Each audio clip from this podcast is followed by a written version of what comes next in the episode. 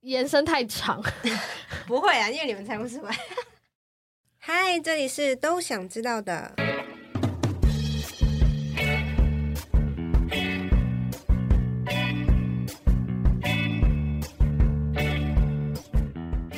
欢迎收听《都想知道的》，我是凯，我是希尔。我是 Summer，今天我们的主题，他们不是不重要，只是你从来不知道。哎，你们知道地球上最冷的地方和最热的地方是在哪边吗？说快点猜说猜看，猜猜看。我只能回答洲吧， 就是南极洲跟非洲。哦，我也刚才是想这个问题，你是说我洲想这件事，我想想不不出出太太 detail 的，我猜南极跟非洲非？哎，我 这也么大，非洲我也觉得应该是蛮热就的。反一定正南是北赤极道啊附近啊。哦，好，那我来揭晓来吧，最冷的地方在就是那种鼻孔，就是你呼出来的气，然后或是你掉下来那个眼泪。我以为那个地名就叫鼻孔，我 你讲快一点，不是，是你鼻孔就是会就是你中如果人站在那边，你连鼻孔都会结冰的，是不是？对，然后你掉下来的眼泪都会马上变珍珠、冰珠是，啊是不是？是那种睫毛上面都会有白白的那种你们真的结这种，晶？哎，你不嗯觉得这样有点浪漫吗？那种冰珠，有可是如果有泪连的时候鼻然后就孔都会结冰，那我不就鼻塞到 爆？好，那所以是哪里？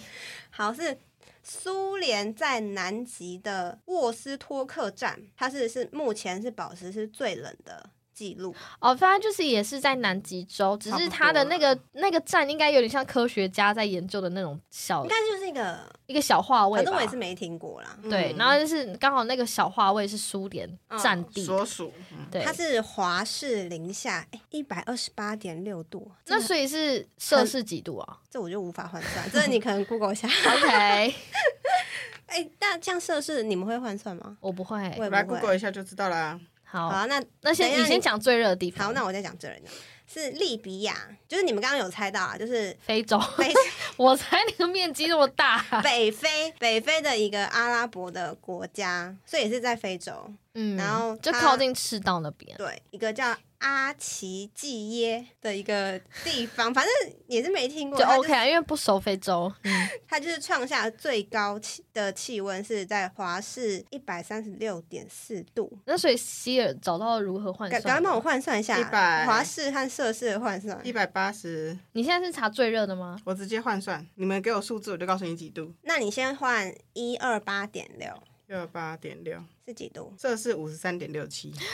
我不行、欸，零下五十三点六七，哦，零下五十三，那我也不行。这两个地哎就方是应该我都不行。眼泪掉下来会变冰，瞬间结冰。嗯，这是刚刚我们讲那个苏联那个南极那地方。嗯对那我说现在最热是一百三十六点四度，摄氏是多五十八度，少。哇靠！这我我不行我哎、我在台湾我都快受不了了。 因为是因为我洗澡，我们家热水器是调四十度的，我都不行嘞、哎皮肤不会烂掉、啊，四十度哎、没有，那是最热四十度、哦啊！你那个那个水龙头不可能开到最热啊，哎，五十八哦，五十八。欸哦可是一定是比比水来讲，体感温度一定是比较一低定又在点啊更高，没有没有没有，体感哎、你你有水的话，你有水的话是会更高。可是今年夏天的那个体感不是有到四十吗？没有没有，我的意思是说，如果你一样温度的水跟只是空气的话，水你体感温度会更高，因为你是泡在里面，就像你嗯泡潮温湿，泉，对，就像呃日本有时候日本很冷，可是你去日本玩，它有时候它甚至比台湾的冬天还要没有那么冷，那是因为它那边是干的，嗯，哦，你懂吗？对因为水汽会延续它那个温啊，又度到你的像皮肤台上，湾湿冷真的是那种是，湿冷是真的会刺骨的冷。嗯，那真的哦，那可以湿热也是，就像电锅，很不舒服吗？电锅跟烤箱的差别，你电锅你手伸进去你就会被烫伤，烤箱你有时候手伸进去翻一下东西还没事。对，对哎，对，因为有水汽这件事情很很重要，对，哦，光水汽就可以影响到那很个多体感温度这样子对。，原来好好，所以呢，最近呢，最主要是我看了一本很有趣的书，它就是在分享很多很多的很冷知识。那像刚刚我们讲的最冷的地方跟最热的地方，它里面都有，因为其实我们平常也不会去关注或去找这些资料嘛。你要不要重念这里？然后你们讲一下书名？哦，最冷最冷的冷知识啊，啊，它就叫很最冷冷很冷很冷的冷知识这样。哦哦哦，好，反正这整这个书名呢就叫《很冷、很冷、很冷的冷 知识。那其实觉得这觉得很有趣，然后想要跟你们分享，然后顺便可以帮我们长长知识。对那平常我们不知道，就是最冷的地方、最热的地方，或是说，哎、我们你是打们把手，你们知道为什么理发店就是那种很传统，像可能五五六零年代的那种理发店，都会搭配一种三色柱，就是红、蓝、白。你们有看过吗？还有印象吗？有啊，或就是是比如说传统家庭式的那种门口传统的有啊，对对对，对就是那种。那你们知道为什么它要搭配那个红蓝白的那个三色柱？完全不知道，浓，猜猜看嘛，谁会知道啊？我猜不到，你们没有好奇 直接过放吗？弃，哦没有没有，哎，因为现在理发厅很少这样了，啊，对啦，因为现在其实如果如果是不是到一些比较老旧的一些，对就比较不会看到这样。对，嗯那其实它的由来呢，就是它在一七八九年的时候，就是要讲一些历史了啦。嗯然后就是可能法国就是不是有爆发那个大革命嘛，嗯然后当时呢，就是这个革命，很多的理发店就是成为这些革命活动的一些秘密聚集地，就是可能嗯大家就会找一些掩蔽的地方，然后想说就是在讨论这些事情，然后嗯不起眼。然后就有一天，就是有一位正在执行特殊任务的一个革命的人，他遭到敌人的追捕，然后他就很灵机一动呢，然后跑到一间理发店去，然后他就坐在椅子上，然后假装是客人在理头发。然后敌人追进来之后，他就很凶，他就问那个理发工人说：“啊，刚才有一个人钻进来啊，你们有看到吗？有的话赶快跟我讲。”就是很凶，就是要逼他要去找出这个判算他们敌军吧，这样革子。命者，对，然后那个很机智的理发的那个店员，他就跟他说：“哦，他已经从后门跑了。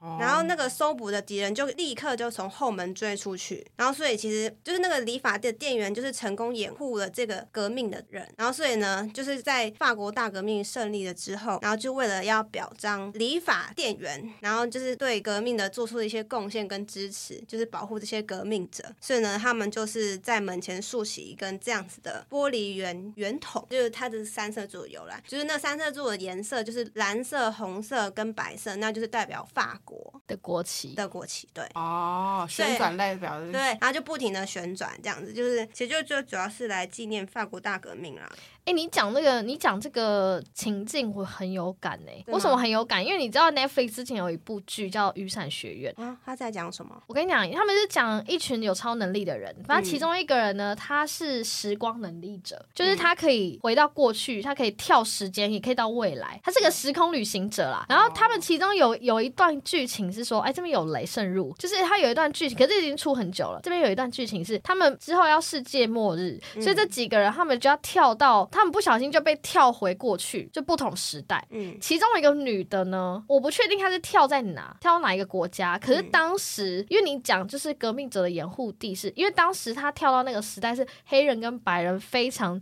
激烈纷争的一个时代，好像也是理发厅，就他们聚集地好像也是理发厅。好像都跟理发厅脱离不了关系，就是当时那个时代是黑人是不能进白人的餐厅吃饭的那种等级哦，。对对对，好像对，我就有很有感。然后我刚刚又有稍微查了一下，就是你刚刚讲这个什么理发店三色柱的由来，嗯然后其实它还有另外一个说法，可是我觉得有些人说另外一个说法比较实际，就是可是我觉得很还蛮妙的。好，那你分享看看。他他的他的说法就是说，在那个中世纪的欧洲，理发师其实身兼外科医生，因为其实当时在那个医学很不发达的年代啊，就是比较厉厉害都是内科医师，内科医师都很受到大家的敬重，那外科就会被视为就是比较附属的医疗行为，就有点像你你在学校如果跌倒了流血去保健室给阿姨擦个药的那种等级，所以不到最后关头就是不会用外科去治疗就对了。那当时受过高等教育的医生就是不想要当这个比较不重要的人，所以他们就不太愿意动刀。那当时呢，还有一个点是因为外科，因为其实医学不发达的情况下，你你外科如果有外伤什么的，它其实也失败率也会就是失败率也会蛮高的。嗯那这个重责重责大任，居然就跑到理发师手上，因为他们很擅长用刀，可是他们也没有做很复杂的啦，他们就是做一些比较简单，像什么放血啊，然后刮胡子啊，然后割一些那个，就是你皮肤上如果长一些油嗯或者什么小肉什么之类的。然后，可是我觉得这还蛮妙的，而且哦我我他这个他这个情境还有一个很扯，他说他当时的贵族都会定期的接受放血治疗，哈，只要身体有什么不舒服，都会放血平衡一下。我先问一下，放血不是会比较虚弱吗？对啊，因为你的血减少了，我这边就是先先一个问号在那边。啊，他可能是换血吧，你血减少没有，会它是造单纯血哦放出来，它没有再放东西进去，对，叫做放血疗程。但是当时放血疗程就是不会去找医生，不会去找正规的医生，就会去找理发厅。我觉得让我很惊讶，那这个跟那个三色柱有什么关系呢？后来理发师就把这些都结合在一起，就是嗯啊、呃蓝色代表静脉，红色代表动脉，然后白色是绷带来代表理发店，很妙哎、欸可是、很没有解释，可是当时，当时有一个事件，就是可以支持这个，就是像当时因为理发师的社会地位很低，那一七四五年的时候，就是当时英国的国王就就是说要成立皇家外科医学会，因为你成立了一个外科医生的一个医学会，是不是就可以把这个东西再给它推广起来？那个时候外科医生就跟理发师就是分开了，那外科医师的标识是红色跟白色条纹，然后理发师是蓝色跟白色条纹这样来去分别，反正我觉得很妙啦。听起来蛮酷的，这那跟当时的一些历史故事有关系，好像都跟理发店有关系，所以后来去跟理发店会有三色柱，应该也是就差是不多。反正你你刚刚的那个答案是说，是跟当时的革命，嗯所以是到国旗有关。然后我这边查另外一个说法是跟医医学医学这边有关。对，哦那你自己比较相信哪一个？放血治疗这个我不知道然，后这我比个较相信，好了，我自己比较相信法国大革命。对我也比较相信法国大革命。可是我哦，要有人说法国大革命那个的确是不可靠，哦，对啊，因为反正我不知道，因为有有一个词是我刚刚讲那个第二个情境叫做 barber surgeon，就是所谓的理发师兼外科医生，有嗯这个词应该就是有这个由来吧。可是这个对啊，如果你这样讲，好像也不能否定它的存在。对，因为他就有这个词，而且还有那个后面还成立那个皇家外科医学会。这个，那我觉得就是如果很了解欧洲历史的人，就是欢迎可以跟我们 分享。我们我们只是单纯讨论一个很冷很冷的冷知识，对对对。然后找到了这些答案，跟大家分享一下。没错，对那你们有想过，就是我们人啊，不是会像我们冬天的时候会很冷，然后我们就是因为人的身体会感到很冷，然后我们就会嗯穿外套嘛，嗯然后头会很冷，我们就会戴帽子，嗯然后手会四肢冰冷，然后会穿袜子啊，然后穿戴手套嘛，嗯这样。嗯那你们有没有想过说说，哎、我们裸露在外的皮肤也会冷，所以我们戴口罩。那为什么眼睛好像不怕冷？哎、哦真的，耶，因为你不会想要冬天戴什么墨镜，顶多觉得眼睛干而已。对啊，它哦对，眼可睛是好不是冷，对，哎、对啊，为什么因？为你看我们鼻子会冻到红，会对冻到痛嘛，对，然后手指会僵硬，或耳朵会冻到很，我们会冻到发痛吗？就很冷的时候。有时候如果真的太冷的话，因为耳朵毕竟那边没什么血液经过，嗯，对，就是你可能大部分都暴露在外面，可是像很多器官都会有感觉到冷，可是眼睛就是不会，嗯，不知道为什么。就很很神奇很神奇，对不对？对，然后这一本书上他就有帮我们解答，他说为什么？就是因为难道是眼睛它没有感觉吗？可是也不对吧，嗯，眼睛因为就是你眼睛会，你如果什么很刺眼的，也是，然后也会痛啊，或就是你什么的沙子飞进去，你也是会不舒服。对，然后也会无法睁开，所以它其实并不是说没有感觉。那为什么它会不怕冷呢？其实最主要的原因是因为，就人类的眼睛上，它只分布掌管触觉跟痛觉的这个神经，嗯它没有寒冷的这个神经。他嗯哦就是可以感受到有人碰他会觉得痛，啊，对对对，可以这样讲。所以嗯就是它无论天气再怎么冷，人人类的眼睛不会感受到，哎，我受不了了，这样哎、真的耶，对不对？哎，以前都没有想过但是发炎的时候它会痛，对，他就是有痛有觉，痛觉、但是没有有触觉，但嗯是没有那个。没有去感受冷热的这种寒冷感觉，对温度的能力。对，你不对哦会感受到你眼睛很热，哦对会吗？？好像会，好像没有。不会啊，不会啊，不会，他说不会这个是就是这个特征是就是人类在演化的过程中，然后会透过去适应环境，所以而形成的。嗯哼。嗯，这个合这理，个这个我蛮相信的、欸 对这我蛮相信，因为这边这本书应该不会骗我们吧？ 他毕竟要出版了，就如果他骗我们，就怪他。象。对，对， 就是它，它就是，其实就是我我们人在演化过程中，它是透过它去感触、去观察这个世界，然后而形成的一个，就是很重。要啦，嗯很重要，所以就是一个进化论上面，就是不会让我们，因为如果太冷，难道就不能看东西了吗？适者生存。对，啊因为他说对眼睛的血管也比较少啦，所以不到不容易会散热。嗯嗯，然后所以嗯加上我们眼睛如果保持在一个温度的话，就有利于好像维持一个眼睛的热度。什么意思啊？啊？怎么讲？他说这样子一来就是说，可能就是我们在经历寒冬啊，就我还是可以睁开眼去感受这个世界。嗯，就算在那个刚刚讲零下。我们眼睛还是可以去看对，啊到，我们还是可以张张开眼睛看东西，即便流眼泪，会马上结成哎、很冰，特很，超特别，就是还蛮没想到眼球这么屌。没错，所以我们的眼睛是灵魂之窗，好好保护啊。对啊对对，要好好爱护它，珍惜它。好，那我再分享一个，哎、你没有觉得说就是下雨的时候会特别好睡，或者是睡得特别香会？你们有这种感觉？摇会，对，那你有觉得为什么吗？凭自己的感受，温度的关系。系吧。嗯，我觉得这个，因为其实我之前有看中医的习惯，然后因为因为其实中医常常会讲一个说，哦，你现在身体的湿度太高，湿气嗯重，湿气重呢，基本上医生都会跟你说，你身体只要湿气重，你代谢就会差，然后抵抗力也会下降，然后整个人就会很没有精神，昏昏欲睡。那我猜，那因为那个时候医生有跟我讲说，其实环境的湿度也会影响你这个人的湿气哦，因为我们的皮肤是可以，就是水汽是可以渗透的，就是说，如果今天外面很干燥，那你身体就会比较容易缺水，比较容易口渴。但如果今天外在的环境的湿度比你身体还要湿，那你的身体就会 follow 这个环境的湿度，也提升这个湿度，这样对，所以我在想，会不会是因为就是嗯、呃下雨天湿气重，所以就是真的是比较容易疲累，这个就比较没精神。算是医学的角度去思考这件事情。对我是以一个中医师曾经跟我讲过的话，然后我来猜是不是这个答案。嗯，那我分享让书上怎么想。好好，，来，他说他有特别在举了另外一个例子，就是说，哎，当你就是在夜深人静，就是你可以听得到时钟的滴答声吗？你们有过这种经验吗？啊有啊，非常小的时候，就是我现在还很会近的欸，时候，然后你就会感感受到它的那个。如果你不是用静音的时钟的话，我连手表都可以听得到啊，其实我有我有听到过我，然一后直都听得到。还有就是你去可能坐火车去旅行，嗯，然后你就是刚上车不是都会蛮兴奋的嘛，嗯然后久了之后你就会觉得开始诶想睡。对，有没有这种感觉？我觉得是一就个会舒所以适现在等于说，这个答案是以听觉的角度来讲，是不是？也不算，就是 它是它是讲说，就是人的一个大脑的皮层受到一个单一的有节奏的长期刺激之后，哦它会去深度的抑制，然后会降低你身体各个部位的兴奋度，然后就会让你有开始有想睡觉啊，会疲倦的感觉。你说固定节奏应该是靠听像觉去像接收的吧？应该算是吧？对啊，因为对啊不然你你除了你如果听不到，就什么都没哎、有。 对，那对我啊那那就是那如果听听觉不啊到了怎么办？但那就是听觉啊，那他就是说，就是雨滴答滴答，然后它就是一频率就是一样嘛，所以你就慢慢的嗯想睡觉。哦，那失眠的人用节拍器会不会比较容易哎、入眠？好像有可能会不会会很吵，然后会不会觉得更烦躁 啊？你就放在小小声那样打打打打。哦，但其实我之前我其实是有下载一些 app，是那种啊、呃上面有很多音声音的白噪音的，嗯嗯嗯譬如说在就海浪的声音，嗯我之前冥想很喜欢听海浪的声音。哎、我也蛮爱海浪的声音。对，啊然后我那个很酷，我那还有夜市的声音，这不行，太吵了。没有，它不是人来人往的声 音，夜市的声音是它不是夜市可能会卖什么串烧啊或什么在烤肉的声音，啊，噼啪噼啪噼啪那种吗，很疗愈耶。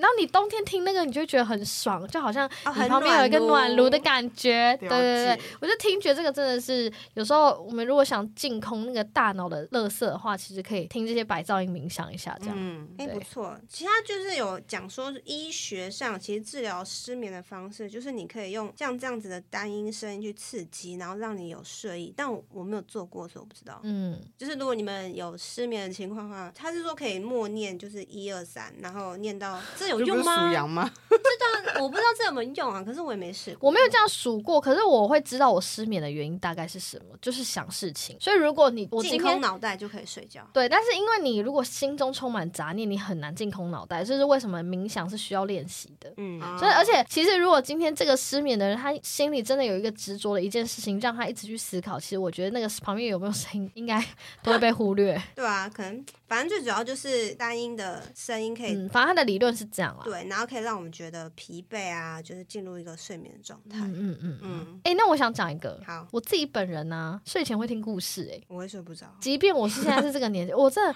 太安静，我真的不行。哦，可是哎，讲而到且这个，你讲太安静，然后旁边有闹钟，就是时钟滴答滴的声音，我我反而不行哎、我会觉得天哪，一切都好安静哦。哈，那我要讲一个，就是你刚刚讲到很安静这件事情，就是我之前跟我朋友去南部，然后他住的那个住宅区就是很安静，就是真的都是住宅区，然后就极尽死寂的那种安静。然后我就说我受不了，可不可以来一点声音？我说我这样我没办法睡，因为我觉得空气都没有在流动了，因为我平常就住在大马路，哦所以懂你我已经很习习惯了惯，就是要有声音的那些入白睡噪音，然后你突然给我这么安静，我是要怎么睡？这样可能我觉得也是惯性的，就是平常我就对是要接受这些噪音，我才有办法入睡。然后我现在太安静我就睡不着。对我现在也哦是没有听那些故事，你要我突然，除非我非常非常累，嗯但我没有听，我就会觉得很很怪。那你听哦什么故事？我好奇。就是你知道很多 A P P 都是那种有声书，嗯，哦，但是我听的是那种没有没有脑的，比较没有脑的那种剧情的小说。然后就睡着了这样。我就会睡，而且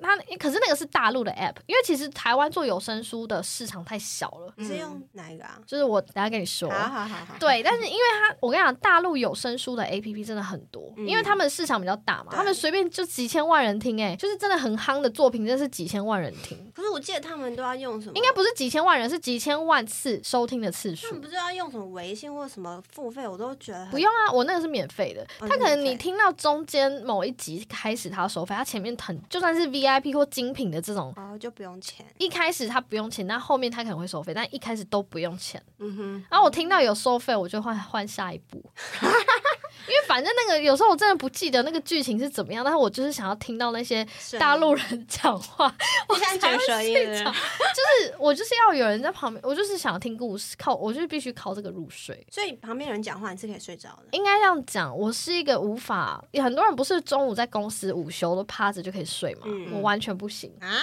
然后我在大众运输工具上面，我也不会睡着，所以不是说有人讲话我就会很想睡。那这样子我怎么做事啊？对，哦 对，大概是这样。嗯，但我还是没有办法，就是我光听歌我都睡不着，听有些人歌会很难听歌睡睡着吧睡着哎、我妹就会，因为你可能会跟着唱啊。 嗯我曾经有试而过且一还个听到方法，很吵的那种，我说这样怎么睡？哈哈哈，放金刚经。说 metal，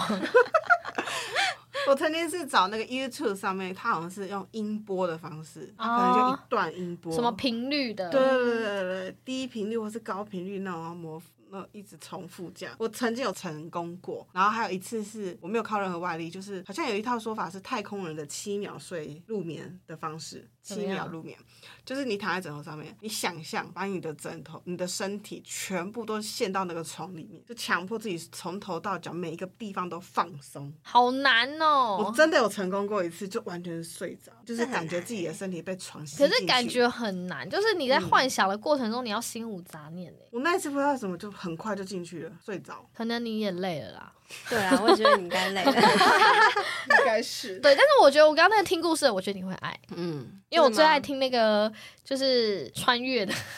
哦。架空穿越。哎、我很爱看啊，穿越我会剧，只是睡不着，我也想知道之后发生什么事。可是有些真的很无脑欸，你听了你真的会摇头。因因为通常都是是通常都是通常架空穿越，女主会架空穿越到一一个世界，然后她在那个世界里面是那个是那种废柴大小 姐，我好像有印象，它是哪一部？没有很多部都是这样啦，对很多部都是这样。嗯，对，好好啦，那我下一题我分享下一个叫，他是想说，你没有想说为什么有些梦会记得很清楚，然后有些梦好像又记不清楚。我觉得我会，就是有时候起来，像我昨天就觉得我一整晚都在做梦，对，然后我也知道我在做什么梦，然后我就觉得很累。但是有时候我一起来，我知道我晚上有做梦，但是我不记得我做了什么啊梦。这个我非常有感。我觉得可能大家都有都有这个经验吧。我是不知道原因是为什么有些记得清楚，有些记不清楚。但就我今天，我今天早上起来的时候非常累，就是因为我 我做梦，通常你就是起床，对你通常起床的那瞬间，你会知道你刚刚做什么梦，但是一不去想，你看我现在到下午我就忘记我我今天早上是梦到什么。然后还有一个是最要不得的，就是你早上六七点起来再继续睡的时候，你一定会做梦，我一定会做 哎、梦，我也会，很很累回笼耶，觉都会做梦，回回笼觉一定会做梦，我真的是觉得很够，我真的是够了。但为什么啊？我这个我没办法理解，这书上也没写这。我也 这我也不能理解为什么。好，那你先你先讲这个好了，你说为什么？就是有些记得记得清楚记不清楚，那我们再看我们可不可以再猜一下。好，他是说我们在熟睡以后，就是处在一个高度抑制的状态，那外界的轻微的刺激或是微弱的声音都不能传到大脑，然后我们人就会失去对外界刺激的反应。然后如果我们刚入睡还没有到完全熟睡的时候呢，或是我们刚醒来还没有完全醒来的时候，就那个朦嗯这胧半之间啊，对，朦胧之间，那对，这时候大脑它只是局部抑制的状态，那周围的环境啊和身体内部的刺激，就是还是有可能会传到大脑，那这就是会形成我们做梦的原因。那这可以解释回笼觉哎、因为回笼觉睡不对深。耶哦，都在前面，都在，因为我他就说不完全没有熟睡，对，而且你知道，我通常，譬如说，假如说我预计隔天要很早起，假如我设定隔天要早起，我设定七点闹钟，可是隔隔天起不来，那因为我闹钟很屌，我闹钟是那种超级避免赖床型的那种闹钟，就是你，我是它里面有是你要解除这个闹钟，嗯你哦你要要一直要直接把它用掉。你要没有，你要过一个关卡，你可以过很 多。譬如说，它里面其中一个是算数学题， Oh my 然后算数学题，你还可以选简单和难，然后我就选一个比较简单偏中间的，那就是难叫啊！ 三三个三组二位数数字，然后加起来，然后比你如要说先五把它十解开八加才七能关十六掉加九十二，而且要解三题。你早就要刁难自 己，可是你真的解完会醒， 你不会解，因为如果用就是 iPhone 内建的闹钟，我很常把它按掉之后，我确实我再也听不到它第二次了。就是这样睡过头很多次之后，我才。然后它里面还有别的挑战，譬如说你也可以设定是拍照片，譬如说你拍一张厨房的照片，那你隔你要醒来要把闹钟完全关掉的话，你就必须走到 厨房拍下那张照片。这是什么推荐给我？我觉得我很需要推荐给我男朋哎友。好实用，我跟你讲，好。但像这个情况下，然后我讲，假设我想七点起床，可是我隔天真的起不来，那它十分，它你可以设定几分钟会亮一次。哦，然后你可以有，你可以决定你要不要，就是那个赖床模式。赖床模式就是可能十分钟你可以再按掉一次，你可以它让你按掉。那你如果设定不能赖床模式， 它连你按掉都不行，就是你第一次亮你就要来解数学题了。天对，哪然后即便是这每十分钟都会亮一次，因为我都是设定十分钟嘛，我十分钟按掉一次的这过程中，我都可以做梦。而且当时当下我心情可能是觉得很很两难，就是到底要不要起来？可是我真的好想睡，然后再赖一下，然后当时脑中会浮现的一些想法，全部都会融入那个梦境中。就是浅眠的状态啊。。对，就是你明明知道起来，可是你又不想起来，然后可是你其实已经在半梦半醒了，嗯然后你就会很进入做梦去了。哎，那这样是不是可以解释？因为像我今天早上做的梦，我可以感受，因为我我起床之后有意识之后，我有我有回想我那个梦，然后我那个梦有点是魔法类型的。 可是我觉得这个梦做了好久哦，所以是不是表示我可能凌就是凌晨的时候，我大脑就逐渐苏醒啊，你说休息够了就苏醒了吗？就开始苏醒，所以我觉得那个梦做的很久，剧情很丰富那种。哎，我昨天的梦就是都知道发生什么事、哎，我有好奇过这件事情，买了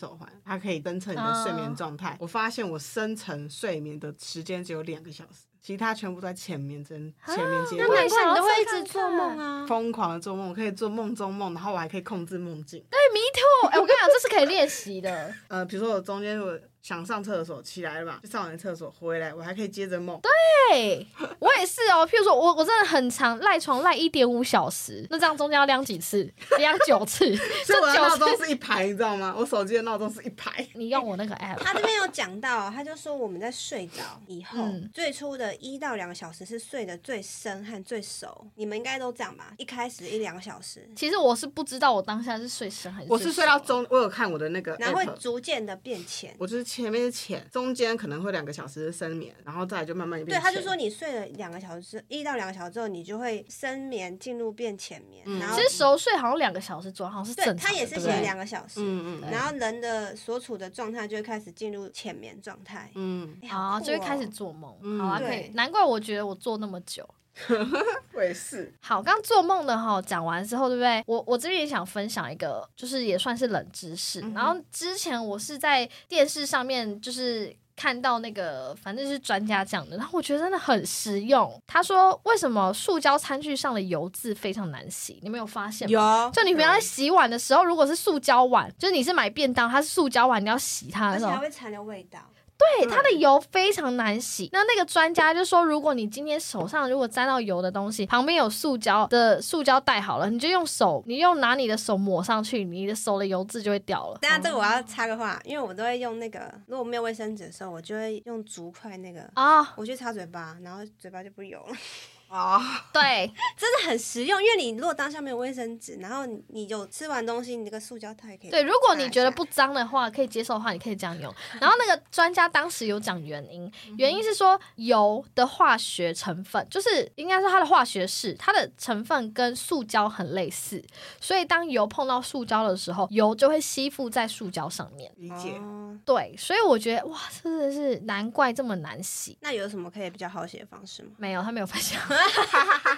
他就有说，如果你手很油，你就是摸一下塑胶袋就可以过了。就可以结束这件事情。对好啊啦因为我我看我朋友都每次用洗塑胶都是用那什么小苏打，啊哦，他说就小苏打蛮好用的，蛮好，可以去去油脂。可是我觉得那个塑胶就是残留在上面的味道真的是很难洗哎、就是你洗完它还是会有那而且还个会味，黏黏的，会有那个味道，就是我虽然懂那你洗很像干净了，食物味。可是因为其实像我们家这种塑胶，譬如说餐盒塑胶那种，洗完就是要拿去回收，所以我们就不 care。哦，那你妈弄那种乐扣那种塑胶盒，就是保鲜那种那就不。能装油的啊！我看很哎、我看我们公司很多人他们会拿去装便当，然后微波哎、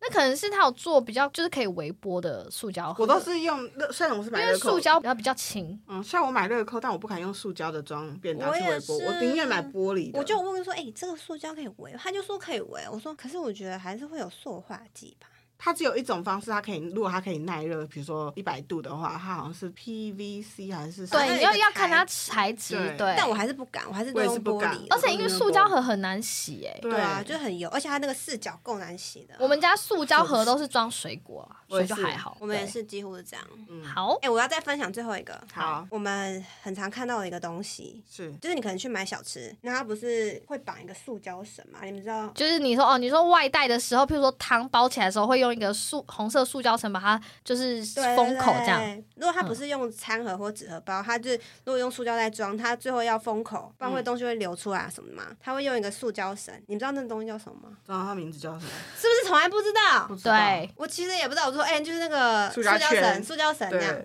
对，其实它的有真正有它的名字，它叫邦提圈。好不一个好无法联想，就是为什么叫这个名字知道为什么啊啦？叫邦提？虽然虽然我找找了资料，但它也没有特别解释为什么叫邦提圈。